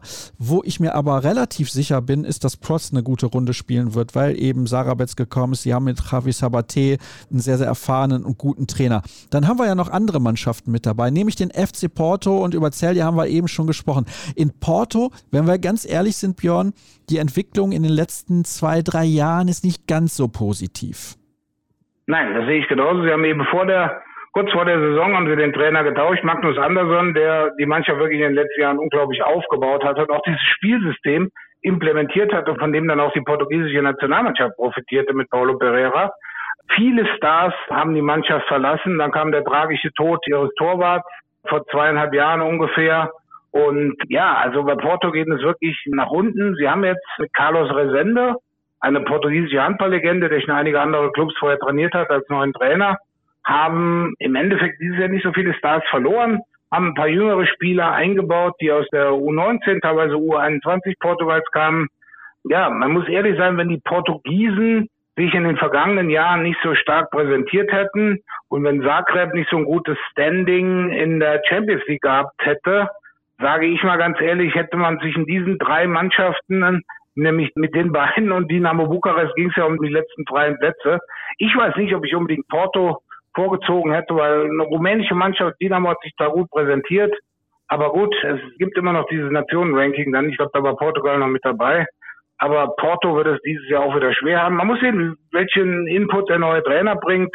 Aber ich sage mal, entgegen deiner Meinung, GOG schätzt sich nicht so stark ein, dass es vielleicht noch zu einem Kampf zwischen Porto und GOG um den sechsten Platz kommen kann. Oh, oh, ich glaube tatsächlich, dass das nicht möglich ist. Aber gut, wir werden es sehen und ich bin schon sehr gespannt. Es geht, wie gesagt, in ein paar Tagen los. Alle Spiele mit deutscher Beteiligung sind zu sehen bei Dein und ansonsten könnt ihr gerne reinschauen bei EHF TV. Also ihr bekommt jedes Spiel geliefert, was ihr sehen möchtet, was diesen tollen Wettbewerb angeht. Wir wechseln rüber zu den Frauen Die SG BBM Bietigheim hat sich stark präsentiert, ja, wobei stark, ich weiß gar nicht, sie hat sich souverän präsentiert im Supercup gegen die HSG Bensheim-Auerbach, hat das Ding dann locker gewonnen, hinten raus. Aber man hat auch da gemerkt, weil Kelly Dulfer früh ausgefallen ist, dass es ein Ritt auf der Rasierklinge ist. Fehlt eine der Spitzenspielerinnen, dann haben sie ein Problem, was die Tiefe im Kader angeht. Wie siehst du das? Ja, grundsätzlich schon. Ich hoffe oder ich wünsche es Jakob Westergaard, den ich für einen richtig guten Trainer halte, der überall fast Erfolg hatte, mit Ausnahme seiner Zeit als deutscher Nationaltrainer. Die endete dann deutlich schneller als gedacht. Ich wünsche ihm, dass er da seine taktischen Dinge, die er schon in Viborg und teilweise auch in Bukarest hatte, da einbringen kann und dann eben auch ein bisschen mehr auf die Breite setzen kann. Aber ich gebe dir recht, es sind eben einige Spielerinnen jetzt gegangen in Bietigheim, wo man sagen kann, die waren für die Breite sehr wichtig. Und wenn jetzt, nennen wir mal Namen wie Dulfa, Smith oder Xenia Smith dann auch, ja, wenn die ausfahren, kann es wirklich irgendwann. Vor allem Xenia Smith, die ist vorne wie hinten unersetzbar in Bietigheim. Und was ich auch hoffe, ist, dass sie in der Champions League hoffentlich den Deckel drauf gemacht haben auf die letzte Saison und sich dann nicht mehr allzu viele Gedanken machen. Wobei es war im Endeffekt so dramatisch, dass man nach fünf Spieltagen quasi schon vom Final vorredete und nach 14 Spieltagen fehlte zwei Tore, beziehungsweise es fehlte ein Tor von Grimm, nein, von Brest in Grimm, damit Bietigheim in die Playoffs einzieht. Also das war wirklich eine Achterbahnfahrt, wie man sie selten erlebt hatte. Ja, man muss eben sehen, wie Westergaard seine internationale Erfahrung, weil die hat er auf jeden Fall, dort einbringt und wie dann eben auch diese Spitzenspielerinnen dann auch ihre Rolle spielen. Sie haben jetzt alle ein Jahr Champions League mehr gespielt und deswegen könnte es gut sein, dass sie diese Erfahrung dann eben auch einbringen können. Ich hoffe es zumindest. Sie sind unterwegs in einer Gruppe mit Odense aus Dänemark, dem absoluten Spitzenteam aus Ungarn, Gier Severhof aus Schweden, Brest aus Frankreich, Shesem Bukarest aus Rumänien, Buducnost aus Montenegro und einer weiteren Mannschaft aus Ungarn, nämlich Debrecen. Es ist ja so, dass in dieser Saison drei Mannschaften aus Dänemark und drei Mannschaften aus Ungarn mit dabei sind in der Champions League. In dieser Gruppe hat meines Erachtens Bietigheim durchaus eine Chance, unter die ersten sechs zu kommen. Sie haben, finde ich zumindest, keine Chance, unter die ersten vier zu kommen. Das empfinde ich als unrealistisch. Aber wie groß schätzt du die Möglichkeit ein, dass sie tatsächlich in die Playoffs kommen? Also sehr groß. Man muss ja mal sehen, eine Mannschaft wie Selberhof, die müssen sie schlagen. Eine Mannschaft wie DVSC Scheffler, also Debrecen, müssen sie eigentlich auch schlagen. Und Budocnos Podgorica hat einen großen Namen aber da kommt eben auch nicht mehr so viel, was der Kader betrifft. Also ich sage es mal, wenn man diese Mannschaften nimmt, diese drei, die hinter sich lässt, dann ist man auf einem guten fünften, vielleicht sogar vierten Platz. Man muss sehen, wie sich Brest entwickelt, aber an Mannschaften wie Cesem Bukarest, Jör oder Odense, da kommt man, wenn alles normal läuft, nicht vorbei. Man muss ja so sehen, die Vipers aus Christiansand haben letzte Saison zwei Spiele verloren, eins gegen Bietigheim in der Gruppenphase und sie sind dann zum dritten Mal Champions League geworden. Also was möglich ist, wenn alles gut läuft und bei den anderen nicht, das hat man letzte Saison gesehen. Aber man muss einfach auch sehen, welche Kader da mit Bukarest, Jör und Odense eben kommen. Das sind ganz, ganz andere Kaliber. Du hast die großen Favoriten in dieser Gruppe jetzt gerade schon genannt. Ist denn Gjör der Favorit in der Gruppe A oder traust du nicht auch Bukarest, die sich immer mehr gefunden haben, auch zu, die Ungarinnen sozusagen vom Thron zu stoßen? Ich meine, Gjör hat letzte Saison auch die Gruppenphase nicht für sich entschieden, da sind sie hinter Metz ins Ziel gekommen. Also Gjör, muss man ehrlich sagen, wenn man die Gesamtsaison letztes Jahr nimmt, waren für mich eine Enttäuschung, weil was sie aus dem Kader und den Möglichkeiten gemacht haben, sie haben das Finale nicht erreicht, haben die Gruppenphase nicht gewonnen. Gut, sie hatten ein paar Spielerinnen, die sind verletzt oder durch Schwangerschaften ausgefallen. Das muss man ja auch sehen. Aber irgendwie für mich war Gjör die letzten zwei Jahre nicht mehr das, was Gjör davor war. Und ich glaube, sie brauchten auch mal diesen Input, dass sie eben jetzt Ambrosch Martin ist jetzt neuer spanischer Nationaltrainer und sie haben mit Ulrich Kirkli jemanden, der eben Odense trainierte und eben auch mit Odense mehrfach versucht, ins Champions League Final vorzukommen, da nicht hinkam. Aber ich glaube, da wird es einen neuen Schwung allein durch den neuen Trainer geben. Und das Wichtige bei TSM Bukarest ist natürlich, normalerweise gehen da immer zehn und es kommen zehn. Und dieses Jahr hat sich die, die Quote der Neuzugänge und der Abgänge recht flach gehalten. Das heißt, sie sind eine eingespielte Mannschaft. Und ich glaube fast, dass Bukarest, wenn sie im Endeffekt sehen, dass es auch noch außer Christina Niagu noch andere Spielerinnen gibt, durchaus um den ersten Platz spielen können. Und deswegen, also ich sehe da den Zweikampf um Platz eins zwischen Bukarest und Gjör. Und man muss eben sehen, Odense, dadurch, dass Ulrich Kirkeli ja nach Gjör gegangen ist, braucht auch Odense einen neuen Trainer. Und die haben eben den Trainer des aktuellen Champions League-Sieger verpflichtet, der die letzten drei Jahre die Vipers zum Sieg geführt hatte mit Ole Gustav Gegstadt. Und ja, da spielen auch ein paar norwegische Spielerinnen, ein paar dänische Spielerinnen. Und diese drei sehe ich oben. Ob Odense es über 14 Gruppenspiele schafft, Jür und GSM hinter sich zu lassen, muss man sehen. Aber wenn ich mir die ersten drei anschaue, mein Ranking ist Bukarest, Jür und dann Odense. Mhm. Tja, okay. Odense mit vielen Niederländerinnen natürlich auch ausgestattet. Also die sind ja auch in der Lage, absolutes Top-Tempo zu gehen. Und das ist, glaube ich, der Stil, den sie dort spielen wollen. Bin mal sehr gespannt, wie sich beispielsweise Jara Ten Holte dort macht, die Torhüterin, die von Borussia Dortmund dorthin gegangen ist. Und das ist ein gutes Stichwort. Damit springen wir in die Gruppe B, denn eine andere Dortmunderin hat den Verein ja auch verlassen, ist zu Metz gegangen, die Kapitänin der deutschen Nationalmannschaft, Alina Greisitz. Metz hatte damals beim FTC das Hinspiel deutlich und klar gewonnen im Viertelfinale und das Rückspiel mit einem Tor mehr verloren. Das war damals eine absolute Sensation. Niemand hätte damit gerechnet. Der FTC am Ende dann bis ins Finale gekommen mit Emily Bölk und Alicia Stolle. Stolle ja dann jetzt wieder in Dortmund. Bölk ist die einzige Deutsche, die sozusagen übrig geblieben ist in Budapest. Ja, wie ist diese Gruppe einzuordnen, in der außerdem Rapid Bukarest mit dabei ist, der zweite Verein aus der rumänischen Hauptstadt, der Titelverteidiger Vipers, dreifacher Titelverteidiger mit einigen namhaften Abgängen, dann Krim, aus Slowenien. Dann haben wir noch das Team Esbjerg, Lubin aus Polen und ICAST aus Dänemark. Lieber Sascha, bevor wir zur Gruppe B kommen, möchte ich gerade noch eine finale Sache in der Gruppe A einwerfen, denn wir haben in Gruppe A auch noch zwei deutsche Torhüterinnen am Start, nämlich mit Katharina Filter, die nach Brest gewechselt ist. Die kam ja aus Kopenhagen und bei Budocnos Podgorica ist Ann-Kathrin Giegerich jetzt quasi die nach, nach, nach, nach Nachfolgerin von Clara Woltering geworden. Also aus deutscher Sicht lohnt sich dann auch ab und zu mal der Blick in Gruppe A, was die Torhüterin oder was die Abwehrleistungen von Brest und Budocnos da machen. Aber in Gruppe B, ja, also Alina Grasils wird in dieses Konzept von Emmanuel Mayonat mit seiner Spielweise, denke ich, sehr gut hereinfinden und Metz hat letztes Jahr eine überragende Saison in Frankreich gespielt und im Endeffekt einen einzigen Aussetzer in der ganzen Saison gehabt und das war besagtes Spiel gegen FTC, wo jeder damit gerechnet hat, sie standen quasi schon in der Tür und mussten nur noch nach Budapest durchgehen und haben es halt mal wirklich verloren und auch so verloren, dass es eben nachher nicht mehr gereicht hatte. Da muss man sehen, ob diese Mannschaft da einen psychologischen Knacks dann irgendwie davongetragen hat. Ich hoffe es nicht, denn die spielen einen sehr guten Handball. Sie haben einen Top-Trainer mit Emmanuel Mayonat und ich wünsche Alina natürlich alles Gute, dass es da einen tollen Start gibt in Metz. Und in dieser Gruppe sehe ich eigentlich sehr interessante Kräfteverhältnisse, weil für mich, wenn man sich den Kader und dann ganz speziell den Rückraum nimmt, ist Esbjerg eigentlich das Maß aller Dinge, weil die hatten meiner Meinung nach schon beim Final Four in Budapest den besten Rückraum, auch wenn natürlich bei den Vipers dann Björkireva überragte. Und ja, bei Esberg muss man auch sehen, ist die letzte Saison von Jesper Jensen als Trainer. Der konzentriert sich danach auf die dänische Nationalmannschaft. Und Thomas Axner, ehemaliger Bundesliga-Profi, wird sein Nachfolger. Ich sehe in dieser Gruppe wirklich einen deutlich breiteren Kampf um die Spitze. Man muss nämlich einsehen, bei den Vipers hat sich eine Spielerin verabschiedet, die in den letzten drei Jahren dort die Torgarantie überhaupt war, nämlich Maketa Jerabkova, die hat früher mal beim Thüringer AC gespielt und läuft jetzt just bei der Mannschaft aus, gegen die sie auch spielen, nämlich bei ICAST.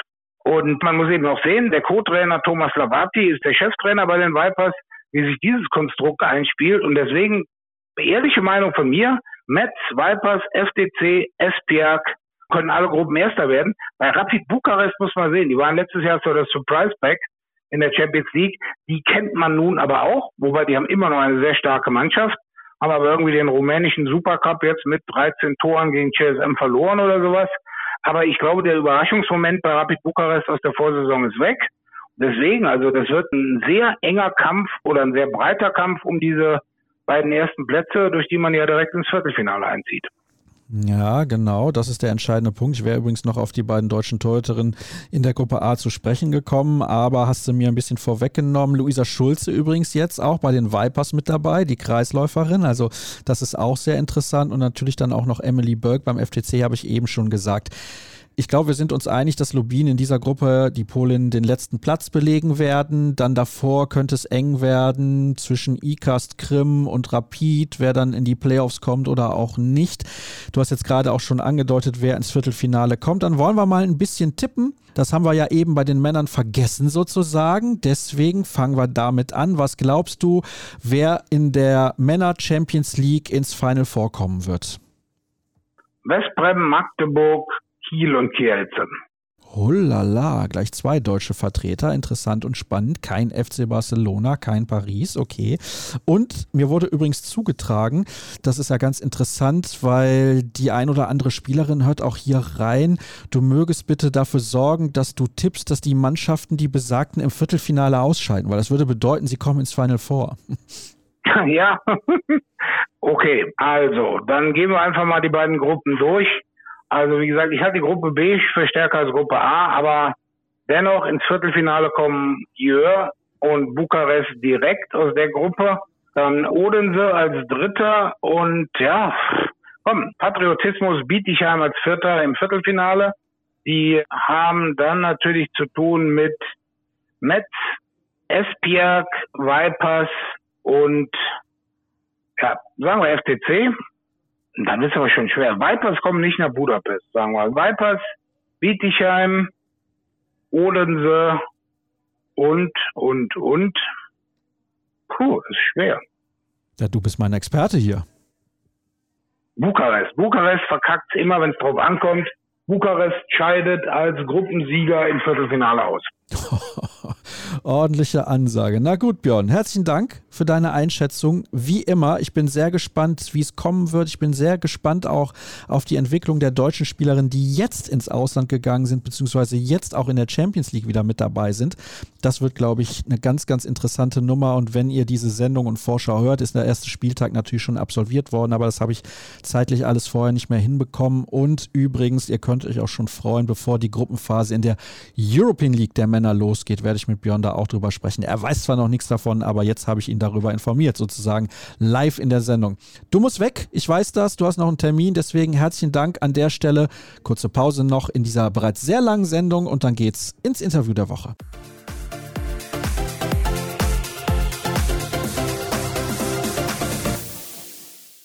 Wie immer gibt es abschließend noch das Interview der Woche und vorab, ihr kennt das, die Hinweise auf patreon.com slash kreisab. Dort könnt ihr dieses Format gerne mit einem monatlichen Abo unterstützen und uns folgen auf den sozialen Kanälen bei Facebook, Twitter, Instagram und YouTube einfach nach Kreisab suchen und wenn ihr möchtet, dann könnt ihr Fotos machen. Wo hört ihr eigentlich diese Sendung? Könnt ihr die bei Instagram in eure Story stellen, uns verlinken und dann teilen wir das sehr, sehr gerne.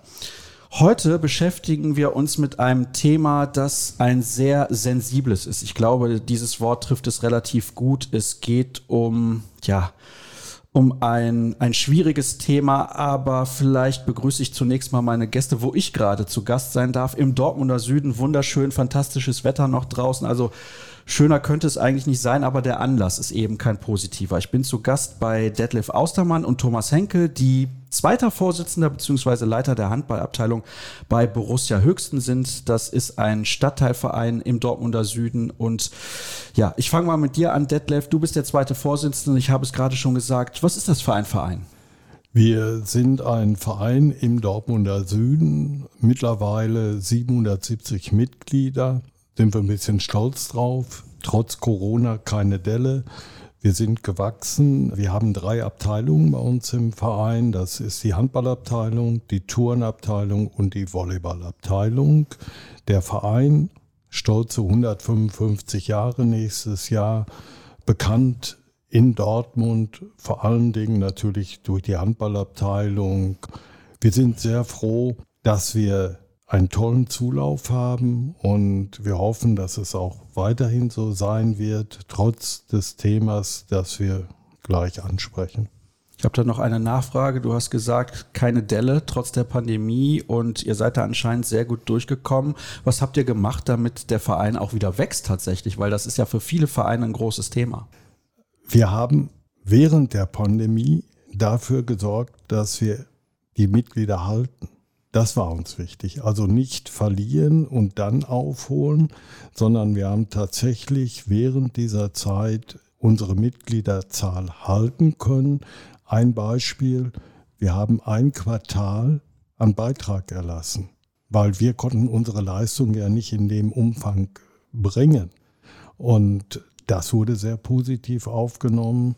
Die Turner sind, als man es dann wieder durfte, auf den Sportplatz rausgegangen, weil sie die Halle noch nicht nutzen durften.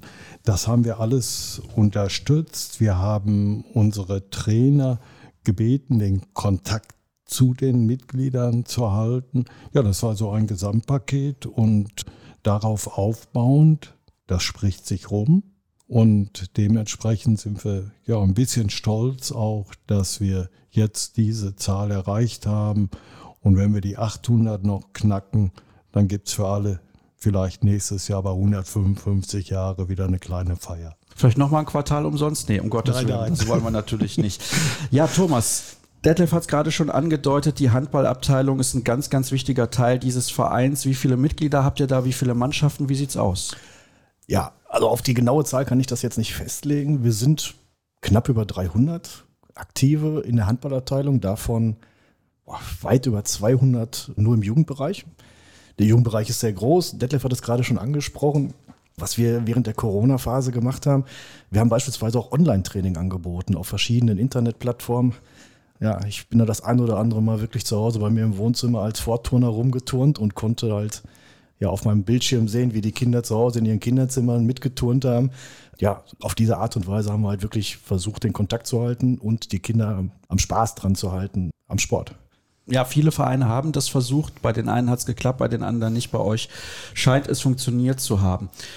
Ja, ihr habt es gerade eben ja schon selber, Detlef, in deiner Person schon angedeutet, dass ich hier heute sitze aufgrund eines Themas, das nicht gerade positiv besetzt ist. Ich habe es zu Beginn gesagt, es ist sehr, sehr sensibel. Und ich lese jetzt mal die ersten Sätze vor, beziehungsweise den ersten Satz, der ganz entscheidend ist aus einem Artikel der Kollegen von den Ruhrnachrichten hier in Dortmund, eine ganz, ganz große Zeitung auch im Umfeld. Viele werden es wissen, ich arbeite auch für dieses Medienhaus und da steht, ein ehemaliger Trainer soll 23 Kinder in der Umkleidekabine gefilmt haben, was die Staatsanwaltschaft sagt und warum der Vereinsvorstand jetzt auf einer Versammlung in die Offensive geht. Das werden wir heute besprechen. Was ist passiert? Passiert ist, dass wir informiert wurden, dass ein Jugendtrainer unsere Kinder, die den Sport lieben, gefilmt haben soll, was sich dann bestätigt hat. Aber Näheres kann der Tom erläutern, weil er zuerst informiert wurde und dann den Gesamtvorstand. Und ich glaube, Tom, das solltest du dann mal ja. erzählen. Ja, letztendlich war es so, dass ich im September, also Ende September 2022, also vor gut einem Jahr, von der Kriminalpolizei Dortmund telefonisch darüber in Kenntnis gesetzt worden bin, in Funktion des ersten Vorsitzenden. Ich muss dazu sagen, ich bin selber Polizist. Das hat wahrscheinlich den ganzen Vorgang auch ein bisschen beschleunigen können, dadurch, dass sie ja, mich kannten und der Kontakt schneller hergestellt werden konnte. Die Kollegen haben mir letztendlich gesagt, dass in den Morgenstunden eine Hausdurchsuchung stattgefunden hat bei einem unserer Jugendtrainer, wie sich im Nachgang herausgestellt hat. Bei dieser Hausdurchsuchung sind halt Medien sichergestellt worden, Speichermedien, Computer, Handys, Sticks und alles Mögliche, mit dem Verdacht, dass sich darauf kinderpornografisches Material befindet. Ich bin dann am selben Tag zu dem Trainer hin und habe ihm, ich wusste ja zu dem Zeitpunkt noch gar nicht viel über den eigentlichen Vorgang, ich bin dann quasi hin zu dem Trainer und habe ihm sofort freigestellt und ihm den Umgang mit den Kindern verboten, unterbunden. Hat er sich auch dran gehalten. Das ist ja das einzig Positive aus seiner Sicht an der Geschichte, dass er gesagt hat, okay, ich sehe das ein, ich habe da einen großen Fehler gemacht, wobei wir jetzt keine Informationen haben. Also der Name spielt zum Beispiel auch für uns jetzt in dem Moment mal gar keine Rolle, sondern das Thema an sich ist natürlich wichtig. Hast du jemanden im Verein im ersten Moment, als du das erfahren hast, kontaktiert? Wie war deine erste Reaktion? Weil wenn man sowas hört, dann ist man wahrscheinlich relativ geschockt. Ja, letztendlich, als ich angerufen worden war, muss ich sagen, bin ich erstmal vier, fünf Minuten wie in einem schlechten Film durchs Haus getigert bei mir. Das musste sich selbst bei mir erstmal setzen, was ich da gerade gehört hatte, worüber ich informiert worden war. Das war ja schon ein Schock, ganz klar. Und dann ging natürlich das Kopfkino los. Was mache ich jetzt, wie handle ich jetzt? Klar war natürlich, dass ich den Trainer erstmal ja, befreien muss von seiner Tätigkeit. Das war ja auch der Grund, warum die Polizei mich angerufen hat. Also das funktioniert dann so, dass wenn dann wirklich sich der Verdacht erhärtet hat, dass die Hausdurchsuchung quasi, ja, dass der Zweck leider sich eingestellt hat, dann durchleuchten die diese Person. Und in dem Fall war es halt so, dass die auch auf unsere Homepage aufmerksam wurden, weil sein Name auf der Homepage als Jugendtrainer geführt wurde und dann halt geguckt haben, wer ist zuständig für die Handballabteilung. Das war dann ich. Und dann war es ganz gut, dass die Kollegen mich erkannt haben und gesagt haben, ups, Kollege, kurzer Dienstweg, Handynummer haben wir. Dann wurde ich halt direkt angerufen. Ja, die ersten Monate waren im Endeffekt hart, weil ich dann erstmal niemandem etwas gesagt habe. Auch nicht Nein, euch in der Abteilung beziehungsweise im Vorstand. er durfte nicht. Ja, ich, ich hätte wahrscheinlich schon gedurft, nur jetzt komme ich halt auch aus dem Bereich Strafverfolgung bei der Polizei. Ich weiß halt, dass man damit immer vorsichtig sein muss. Jetzt jemanden direkt an den Pranger zu stellen, dann weiß man auch, der Flurfunk, der geht dann sehr, sehr schnell. Ala, hast du schon gehört, das? Und solange ich nicht nähere Informationen hatte und genau wusste, was da jetzt wirklich dran war an diesen Vorwürfen und der Ermittlung, habe ich halt für mich beschlossen, ich sage niemandem etwas, bis ich nähere Infos habe. Ja, und das hat sich dann leider bis Ende Februar diesen Jahres wirklich hingezogen, sodass ich dann ja fünf Monate das mehr oder weniger in mich hineingefressen habe. Sehr belastend, Ja, weil du halt auch gar keinen hast, mit dem du dich austauschen kannst. ja, nochmal vielen Dank an meine Frau, die eigentlich gemerkt hat, dass irgendwas mit mir nicht stimmt, dass die mir zu Hause nicht noch eine zweite Baustelle aufgemacht hat. Aber ja, das, das war sehr belastend. Jetzt sind Monate vergangen, also mittlerweile ist ein Jahr vergangen, seitdem du, Tom, davon gehört hast. Aber Detlef, als du dann im Februar diesen Jahres davon erfahren hast, was hast du denn gedacht? Der Tom rief mich an und sagte, ich hole dich gleich mal ab. Ich muss dir was berichten. Ja, da denkst du erstmal, was kommt jetzt? Weil es klang schon dramatisch. Und du merkst es ja an der Tonlage. Ja, und dann kam er und erzählte von dem Vorgang. Ja, und da war es ähnlich wie beim Tom. Erstmal, kann doch nicht sein. In unserem Verein wir doch nicht. Das passiert doch anderswo. Das war so die Reaktion. Wir haben aber ab diesem Moment, muss ich sagen, beide schon weitergedacht. Das hört sich jetzt vielleicht ein bisschen blöd an, aber es ist passiert. Und wie schützen wir unsere Kinder? Wie schützen wir den Verein? Das war eigentlich so ein Gleichklang, nachdem der erste Schock weg war. Weil ich weiß nicht, wie es anderen Leuten ergeht, wenn du mit so einer Info konfrontiert wirst. Wir wussten ja auch nicht, wie schlimm ist es. Also all das musste sich setzen und danach haben wir dann, das war der Gesamtvorstand, einschließlich Jugendleiter und Tom, ich glaube Tom, wir waren fünf Personen, die Fünf, es ja. seit Februar dann wussten. Und auch da, ja, du gehst durch die Gegend, du siehst den, weil Höchsten ist in dem Moment ein Dorf.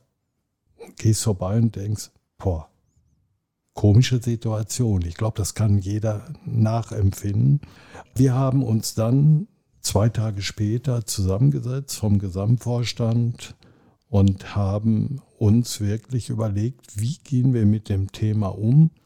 Und auch um das sehr deutlich zu sagen, allen Fünfen war es klar, wir haben eine Pflicht aufzuklären. Totale Offenheit, wie gehen wir damit um? Wie können wir professionell dieses Thema auch weitergeben? Und ja, das war im Nachhinein und auch jetzt perspektivisch gesehen, denke ich, aus meiner Sicht beispielhaft, wie andere Vereine, hoffentlich müssen sie es nicht, aber auch so einen Weg dann gehen können. Wir sprechen gleich noch darüber, welche Signalwirkung das für andere Vereine Okay. haben kann. Ich möchte mit dir, Tom, noch mal kurz auf die Situation zurückkommen, als du dann derjenige warst, der Detlef angerufen hat. Weil du hattest ja was zu erzählen. Trotz der Schwere dieses Themas, warst du in dem Moment ein bisschen erleichtert?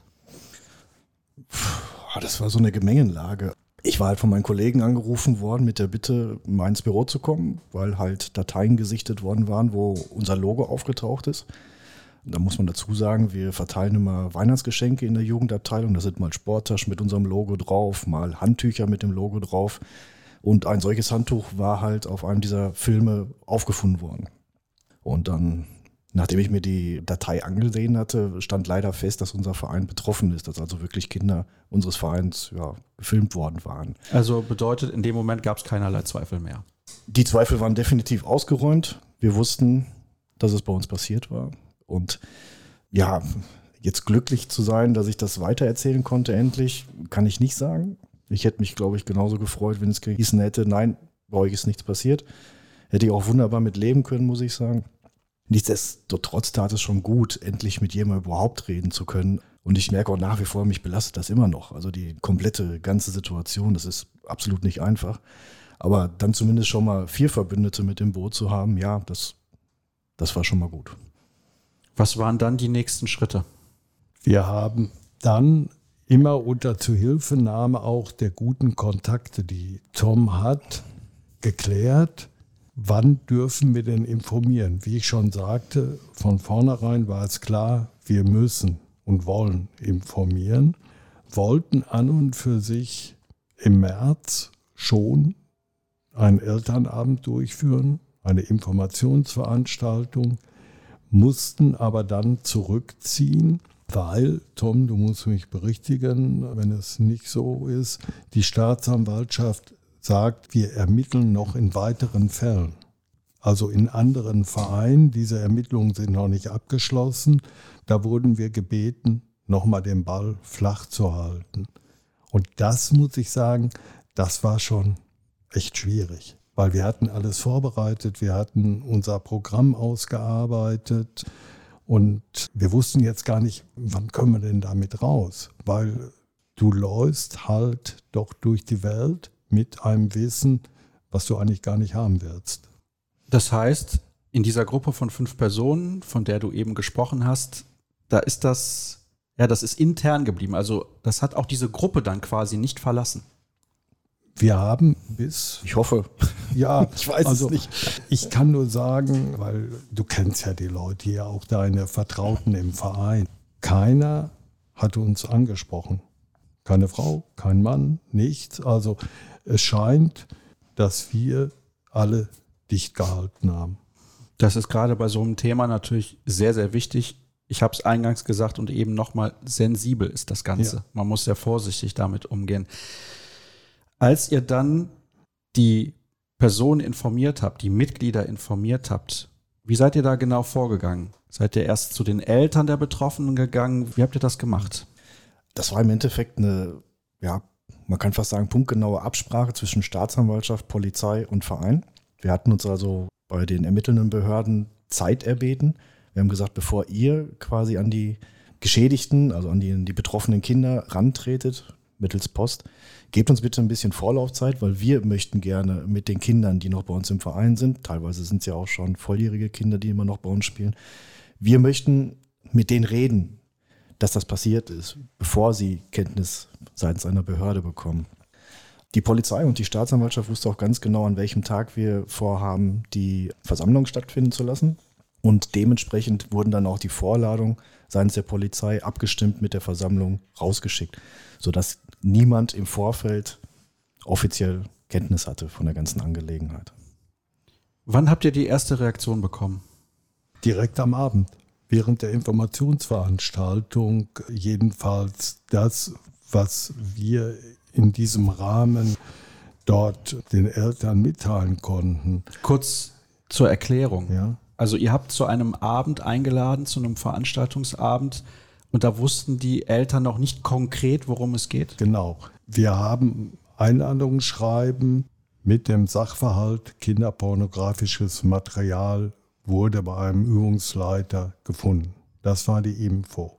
Aber mehr auch nicht, weil wir halt im Vorfeld nicht wollten, was ist denn da und auch ja Ängste schüren, sondern offen informieren an dem Abend. Das war unsere Zielsetzung.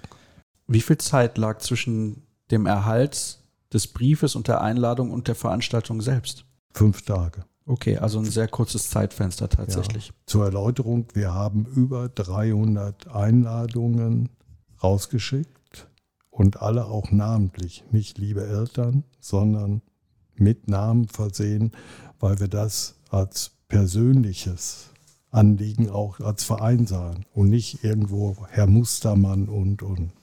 Ja, ich persönlich habe zu unterschiedlichen Zeitpunkten verschiedene Reaktionen bekommen.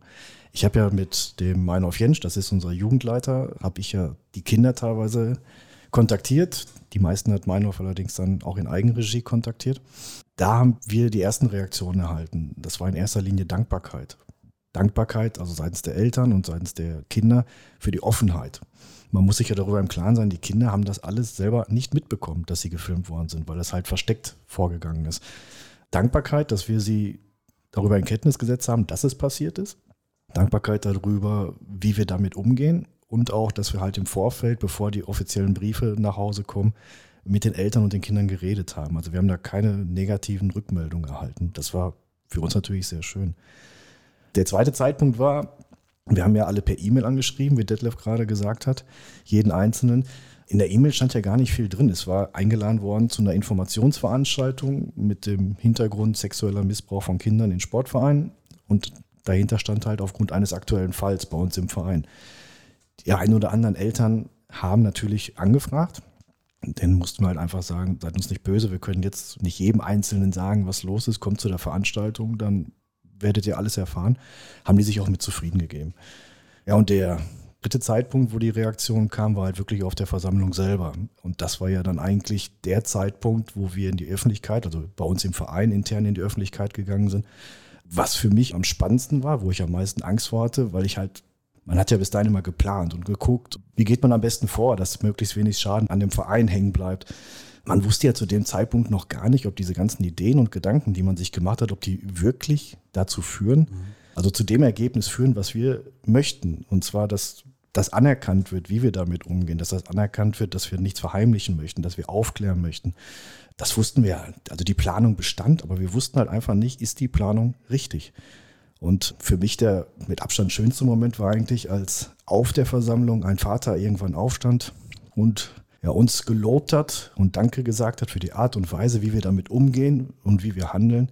Und ja, eigentlich alle anfingen zu klatschen. Also das war für mich persönlich der schönste Moment. Da muss ich auch ganz ehrlich sagen, da kam bei mir alles raus. Die ganze Anspannung, die ganze ja, Angst, dass es vielleicht nicht so funktioniert, wie wir hatten. Der ganze Stress der letzten ja, elf Monate, kann man sagen. Und ich hoffe, es haben nicht alle gesehen, dass ich mir die Hand vors Gesicht halten musste, weil die Tränen hochkamen, aber das war ein schöner Moment. Das kann ich sehr gut nachvollziehen, weil das natürlich auch dann eine Form von Erlösung ist, wenn man monatelang dicht halten musste. Und wir haben ja eben schon darüber gesprochen, du warst am Anfang alleine damit. Du konntest mit niemandem darüber sprechen. Dann wart ihr eine ganz, ganz kleine Gruppe. Warum habt ihr euch entschieden, so sehr in die Offensive zu gehen? Wir haben das als Pflicht angesehen, weil es hieß immer, bei uns doch nicht, in unserem Verein, es kann jeden Verein treffen. Darüber muss sich jeder Vereinsvorstand im Klaren sein. Und was hilft es, so etwas unter den Teppich zu kehren? Es gibt auch nur böse Gerüchte, keiner weiß, Misstrauen. Und wir wollen doch Vertrauen aussenden und auch wiedererlangen. Das war unsere Motivation zu sagen, so gehen wir ran. Und bei der Informationsveranstaltung, das vielleicht auch schon mal so als Tipp für andere Vereine, da haben wir als Vorstand natürlich gemeinsam informiert, aber wir hatten beide Ermittlerinnen dabei. Wir hatten den Opferschutzbeauftragten der Polizei dabei. Wir hatten die Präsentionsbeauftragte des Stadtbordbundes dabei. Das heißt, auf jede Frage konnte auch eine richtig gute Antwort gegeben werden. Zum Beispiel kam die Frage, ja, jetzt gehen wir nach Hause. Unsere Kinder wissen, wir sind bei einer Vereinssitzung TuS Borussia Höchsten. Was war denn da? Worüber wurde erzählt? Wurde über unsere Liga oder über unser Spiel? Wie geht man damit um? Und da sind wir als Vereinsvorstand Laien.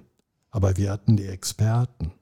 Und die konnten dann auch wirklich, muss ich sagen, hervorragend antworten. Ja, das zur Motivation, weil wir uns gesagt haben, Wir alleine können das nicht. Wir haben uns einen externen Berater im Vorfeld auch noch herangezogen. Der hat uns vor der Sitzung auch beraten. Ich glaube, das ganze Thema muss so angegangen werden. Und wenn ich auf diesen Berater zurückkomme, der sagte, der kennt viele, viele Fälle. Vereine, sagen wir zehn Vereine, acht davon versuchen es unter den Teppich zu kehren. Und wir gehören zu den zwei Vereinen, die sagen, wir gehen damit anders um und hoffen, ein Signal auch zu geben. Ich hoffe, dass dieses Gespräch dazu beiträgt, dass andere Vereine auch den Mut gewinnen und in die Offensive gehen. Du hast jetzt gerade gesagt, dass es eine konkrete Frage gab, beispielsweise von den Eltern. Was erzählen wir denn jetzt unseren Kindern? Welche Antwort wurde denn darauf gegeben? Tom, da bist du. Weil, darf ich jetzt sagen, Toms Kinder spielen auch bei uns in der Jugend. Er ist nicht nur Jugendtrainer, erster Vorsitzender, sondern auch Vater zweier Söhne, die bei uns spielen. Und ich glaube, da sollte der Tom beantworten. Ja, ich bin so die eierlegende Wollmilchsau, der irgendwie jede Sichtweise durch meinen Beruf noch auf diesen Fall ja, beinhaltet. Ja, wir haben gesagt, geht damit offen um. Sprecht mit den Kindern. Die Jugendtrainer haben auch nach und nach, also ich habe das mit meiner Jugend auch gemacht, mit der Mannschaft gesprochen. Weil letztendlich, es ist ein total normaler Vorgang, dass man nach dem Sport sich auszieht, duschen geht, abtrocknet und wieder anzieht. Es ist normal. Ich bin so groß geworden. Meine Kinder werden jetzt so groß, dass das ein normaler Vorgang ist. Das Blöde ist halt jetzt einfach, dass genau bei so einem Vorgang die Kinder gefilmt worden sind. Die Kinder, die es betrifft, die wissen halt Bescheid und die anderen Kinder, die wissen jetzt, dass es diesen Vorfall gab. Wir haben mit denen geredet, haben gesagt, pass auf, es kann immer passieren. Man kann sich leider nicht vor allem schützen. Man kann nicht versuchen, seine Lieben vor allen möglichen Dingen zu schützen. Das funktioniert leider in unserer heutigen Welt nicht mehr. Aber wir können aufmerksam sein. Wir haben das jetzt also so gemacht, dass kein einziger Trainer mehr in den Kabinen während des Umziehens zugegen ist. Das heißt, die Trikottasche wird vorm Spiel in die Kabine gestellt und der Trainer verlässt die Kabine. Schwierig ist das natürlich bei den Minis F-Jugendlichen, kann jeder nachvollziehen. Die kommen dann raus und die Trikots sind in den tollsten Variationen angezogen.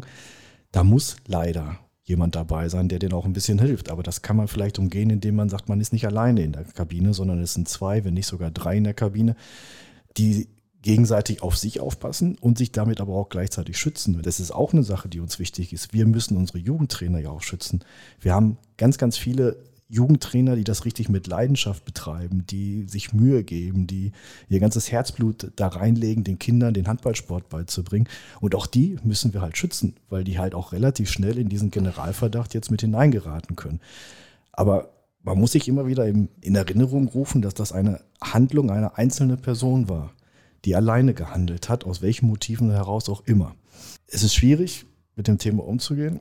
Wir versuchen es halt so möglich offensiv auch bei den Kindern anzubringen. Das heißt, wir sagen den Kindern, wenn euch irgendetwas auffällt, sprecht uns an. Wenn ihr uns nicht ansprechen möchtet, dann sprecht. Wir sind gerade dabei, Gewaltschutzbeauftragte bei uns im Verein zu installieren. Sprecht die an beziehungsweise die Gewaltschutzbeauftragten werden auch den Auftrag kriegen, immer wieder in unregelmäßigen Abständen in die einzelnen Mannschaften reinzugehen und zu fragen, ist alles in Ordnung, wie geht es euch, Kontakt zu suchen, sodass sie halt wissen, mit dem kann ich reden oder mit der Frau kann ich reden. Letztendlich Aufmerksamkeit. Wir haben den Kindern also gesagt, seid aufmerksam, aber seid auch nicht misstrauisch in jede Richtung. Und das bei 17 Jugendmannschaften, die bei uns im Verein sind. Und das heißt ja auch, 17 oder 21, 22 Jugendtrainer, die wir ja auch informiert haben, aber denen unser ganzes Vertrauen auch gilt. Auch das ist das, was Tom sagte. Nicht jetzt reingehen und sagen, schief angucken, wer bist du denn? Sondern das ist ganz klar unsere Aufgabe, das gesamte Thema so offen, ich wiederhole mich immer wieder, so offen in den Verein und nach draußen zu tragen. Und eine Maßnahme ist, wir werden jetzt eine Dame, einen Herrn, ja, Gewaltbeauftragte hört sich so schlimm an, aber es ist so. Und diese beiden werden wir auch dem Gesamtvorstand unterstellen. nicht in einzelnen Abteilungen, weil auch in der Turnabteilung gibt es eine Kinderturnabteilung, so dass wir sagen, das ist Thema des Gesamtvorstands und wenn, dann werden wir mit den Abteilungen wieder reden. Tom, wie alt sind deine Kinder? Der eine, ja, wenn ich jetzt sage, er ist neun, wird er böse, der wird jetzt zehn im Oktober, der andere ist ja zwölf. Und das soll ja mutmaßlich in den vergangenen acht Jahren passiert sein. So, wir sprechen hier von mutmaßlich, weil wir eben noch nicht wissen, wie das finale juristische Urteil dann ausgegangen ist. Spekulieren wollen wir nicht. Das ist nicht unser Thema, sondern unser Thema ist, wie wir damit umgehen können in Sportvereinen. Was hast du für einen Eindruck von deinen Kindern, wie sie das aufgenommen haben? Ja, schwierig. Letztendlich sind die ja Gott sei Dank noch in einem Alter, wo sie dem Papa alles glauben. Ich glaube, sie haben viel drüber nachgedacht. Sie haben auch drüber nachgedacht. Also mein Großer hat mich gefragt, bin ich gefilmt worden? Und da habe ich ihm gesagt, nein. Dann hätte ich es dir ja schon längst gesagt. Dann würde auch die Polizei dir das sagen. Du bist nicht gefilmt worden. Ja, ich glaube, er war sehr nachdenklich danach. Zumal er halt auch die Jugendtrainer alle kennt und auch sagt, wer war das denn? Die sind doch alle nett. Natürlich sind wir alle nett. Warum sollten wir nicht nett sein? Ne? Ich glaube, dass es ihn mehr beschäftigt, als ich bislang an Rückmeldung von ihm habe. Der Kleine, der ist doch ein bisschen, bisschen lockerer noch. Der kennt vielleicht auch einfach dieses Schamgefühl noch gar nicht, weil er halt noch relativ jung ist. Ja, aber eigentlich haben sie es gut aufgenommen. Detlef, gab es während dieser vergangenen Monate irgendwann mal so die Frage an sich selbst, hätten wir was besser machen können, hätten wir das irgendwie verhindern können? Weil ich glaube, wenn wir ganz ehrlich sind mit uns, ist das eigentlich unmöglich. Die Frage haben wir uns tatsächlich gestellt. Müssen wir als Verein, als Verantwortliche darüber nachdenken, was hätte vielleicht anders sein können? Und wir sind zu einem Ergebnis gekommen, wir haben alles richtig gemacht. Wir haben die polizeilichen Führungszeugnisse, das erweiterte polizeiliche Führungszeugnis, alles war clean, sauber. Wir haben die Gespräche mit den Trainern, wir haben ein Verhaltenskodex, ein Leitbild erarbeitet für den Verein vor einigen Jahren, auch da niedergelegt, wir gehen respektvoll miteinander um. Aber ganz ehrlich, so weit haben wir nicht gedacht. Ich wiederhole mich auch hier nochmal, bei uns doch nicht. Aber es passiert und du kannst dich nicht schützen. Wir als Verein haben von unserer Seite uns überhaupt nichts vorzuwerfen. Weil, was wollen wir? Wir wollen doch Kindern Spaß bereiten. Wir wollen Handball vermitteln.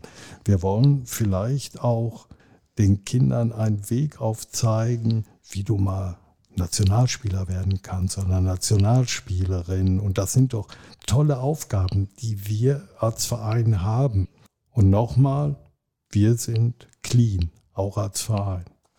Dann hoffe ich, dass das in Zukunft auch so bleibt. Ich habe den Eindruck, dass ihr alles richtig gemacht habt, dass ihr sehr offen wart, auch in diesem Gespräch. Ich habe gemerkt, dass das nicht immer sehr leicht gefallen ist. Deswegen möchte ich mich dann nochmal recht herzlich bedanken. Und wer mit euch in Kontakt treten möchte, der kann das unter anderem sehr gerne über mich tun. Ich leite das dann problemlos weiter. Das ist ja gar keine Frage. Ihr könnt mir eine E-Mail schicken an info.kreisab.de und ja, ein sensibles Thema. Ich hoffe, wir haben es einigermaßen vernünftig darstellen können. Erstmal, was passiert ist und wie man vor allem damit umgehen sollte. Das war die Kernaussage dieses Gesprächs. Detlef, Tom, nochmal herzlichen Dank, dass ihr die Zeit gefunden habt, mit mir zu sprechen. Und dann soll es das gewesen sein mit der aktuellen Ausgabe von Kreishab. Alle weiteren Infos gibt es wie immer, ich habe es eben ja schon mal gesagt, auf den sozialen Kanälen bei Facebook, Twitter, Instagram und YouTube. Seid gerne auch in der kommenden Woche wieder mit dabei. Habt eine gute Zeit. Bis dann. Tschüss.